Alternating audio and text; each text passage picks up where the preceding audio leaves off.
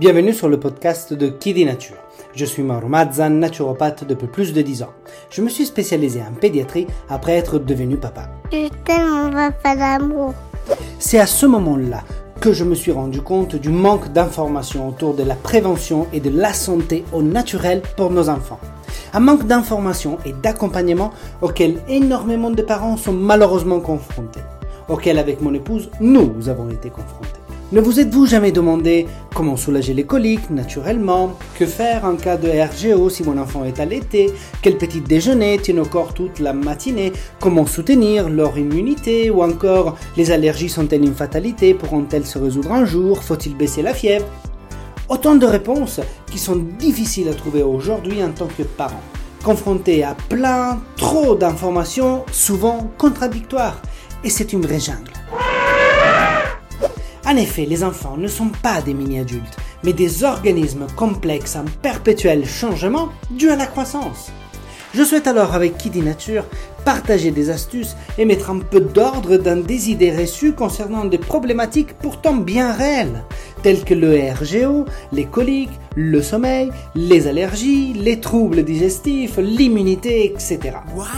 À travers les épisodes de ce podcast, je souhaite vous accompagner, vous, parents, à travers toutes les étapes de croissance de vos enfants, naturellement. Bienvenue donc sur Kiddy Nature. Ici, vous trouverez un accent italien bien marqué, La vita è bella. des métaphores pour vous expliquer les choses facilement, le but étant que je ne sois pas le seul à y comprendre quelque chose, n'est-ce pas? Du contenu pour vous, parents, qui souhaitez devenir des protagonistes et alliés pour la santé de vos enfants. Alors, où que vous soyez, installez-vous confortablement. Faites un sourire à votre voisin sur le bus. Mettez votre minuteur pour ne rien cramer en cuisine. Montez un tout petit peu le volume si vous êtes en train de passer l'aspirateur. Et profitez de cet nouvel épisode. Nous parlerons aujourd'hui des féculents. Dans mon épisode Le sucre, la drogue des enfants, je l'avais préannoncé. Ces séries d'épisodes sur le sucre risquera de vous bousculer un tout petit peu. Je le sais, ceci donne un bon coup de pied à tous nos enseignements, à notre éducation. Je reste encore du même avis. En tant que parents, nous avons la responsabilité de connaître la vérité. Puis, en pleine conscience, chacun de nous prendra ses propres décisions pour soi, pour ses enfants et sa famille. Dans cet épisode, nous parlerons des féculents, la source de sucre la plus importante dans l'alimentation de nos enfants. Importante aussi dans le sens de présente de manière trop importante. En effet, le but de cet épisode n'est pas de dénigrer les féculents, ni de les démoniser pour les éliminer de l'alimentation de nos enfants. Le but hein, est de vous faire réaliser à quel point la sélection des bons féculents fait toute la différence pour nos enfants. Si, à la fin de cet épisode, vous vous sentez capable de bien choisir les féculents pour votre famille, de manière à surveiller les quantités de sucre cachées dans leur alimentation, je serai satisfait. J'aurai accompli le but que je m'étais préfixé. N'hésitons plus alors. Pas touche à mes féculents. Vous le savez maintenant, car je n'en parle dans plusieurs épisodes, l'OMS préconise pour un adulte un apport quotidien de sucre de 25 grammes.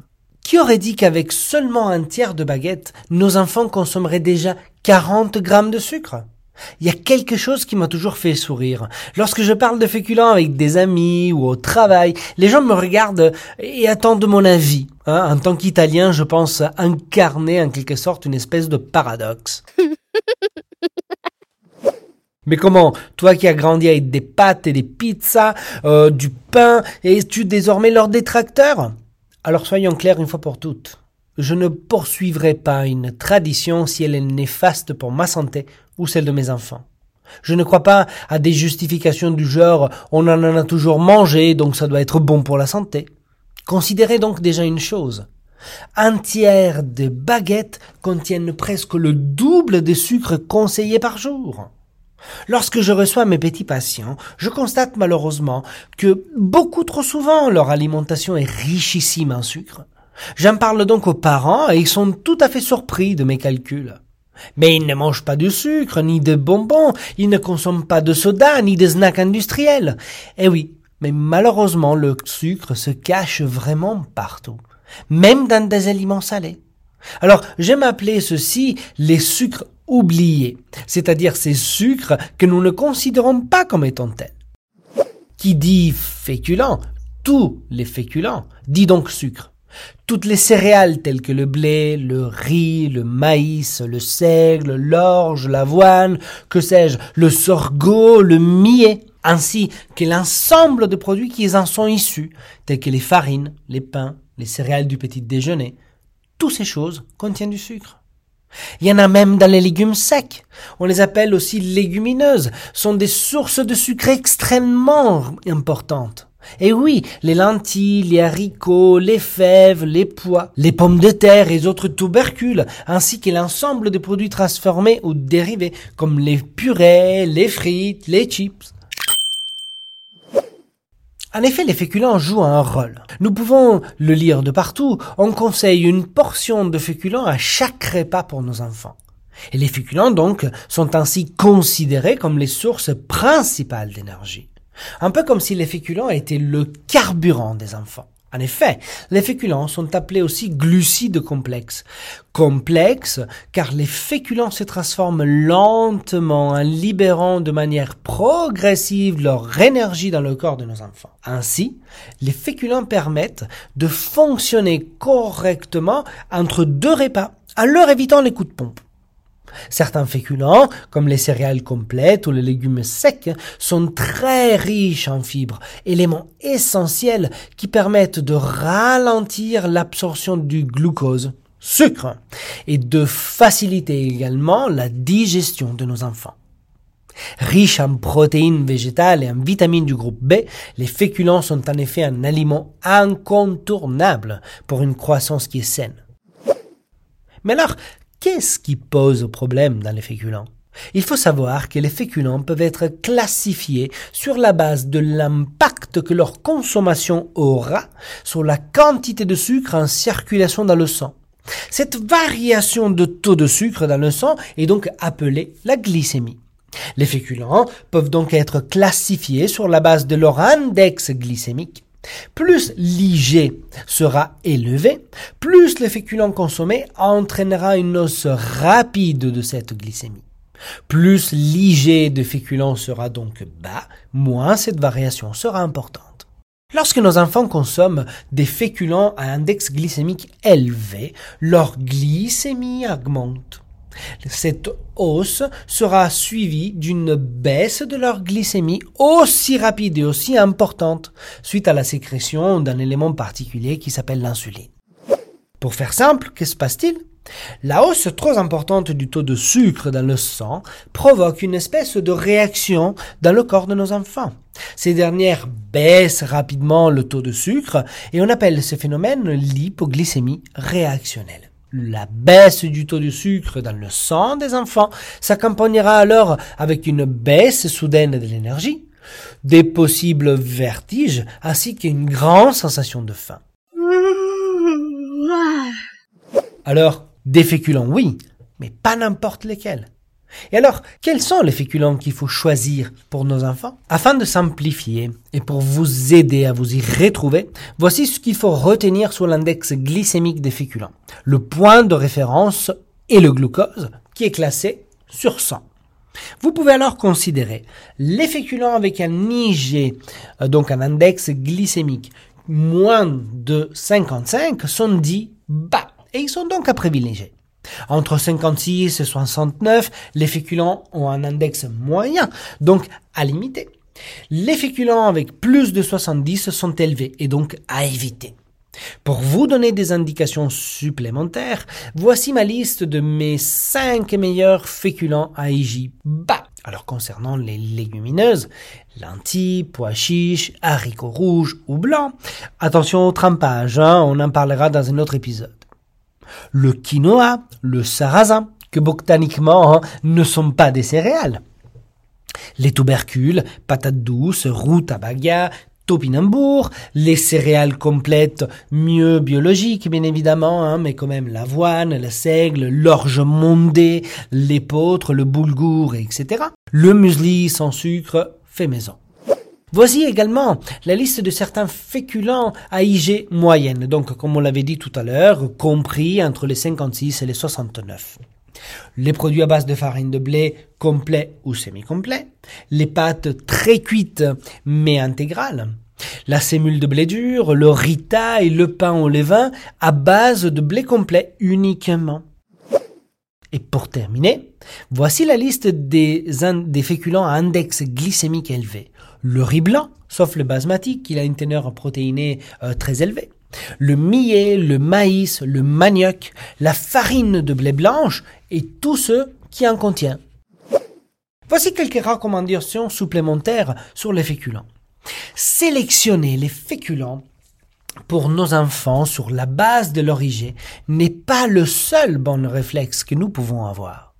En effet, selon l'association avec d'autres macroaliments, donc protéines, graisses et donc glucides, selon la typologie de la préparation et de cuisson, nous pouvons changer la digestibilité de ces féculents. Wow!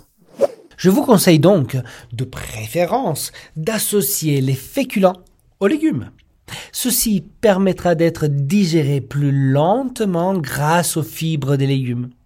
De plus, hein, les féculents consommés en association aux légumes maintiennent une bonne glycémie jusqu'au repas suivant. Autrement dit, ils tiendront mieux au corps de nos enfants. Il sera donc préférable que vos enfants mangent des pâtes de sarrasin avec des légumes plutôt qu'une assiette composée d'un pavé de saumon et de riz, par exemple. De plus, je vous invite sérieusement à consulter mon épisode sur les antinutriments, un vrai danger dans les assiettes de nos enfants. Ce sera l'un des prochains qui va sortir dans les semaines à venir.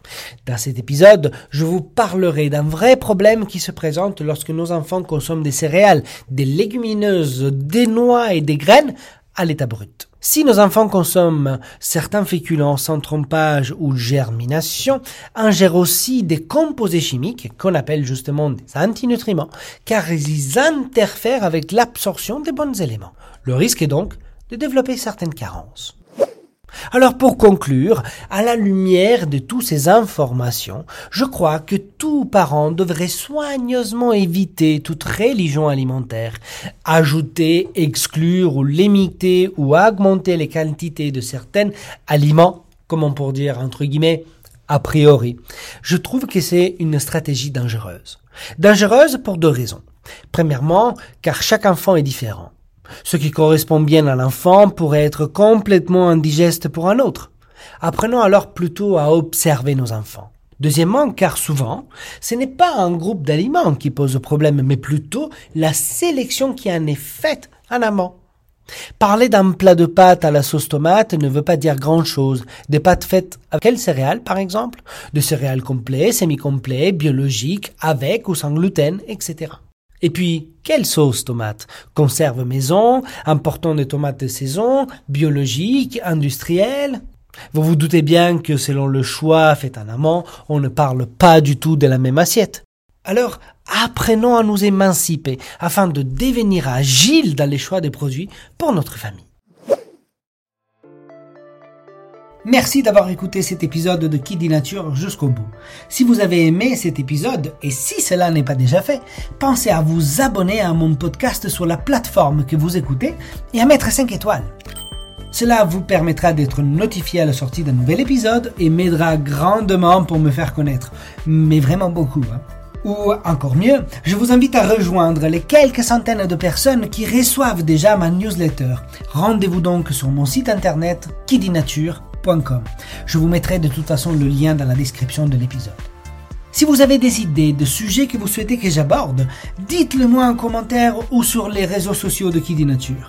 Vous avez certainement autour de vous une sœur, une amie, un cousin ou au moins une collègue qui ont des enfants. Alors s'il vous plaît, n'hésitez pas à partager ce podcast autour de vous.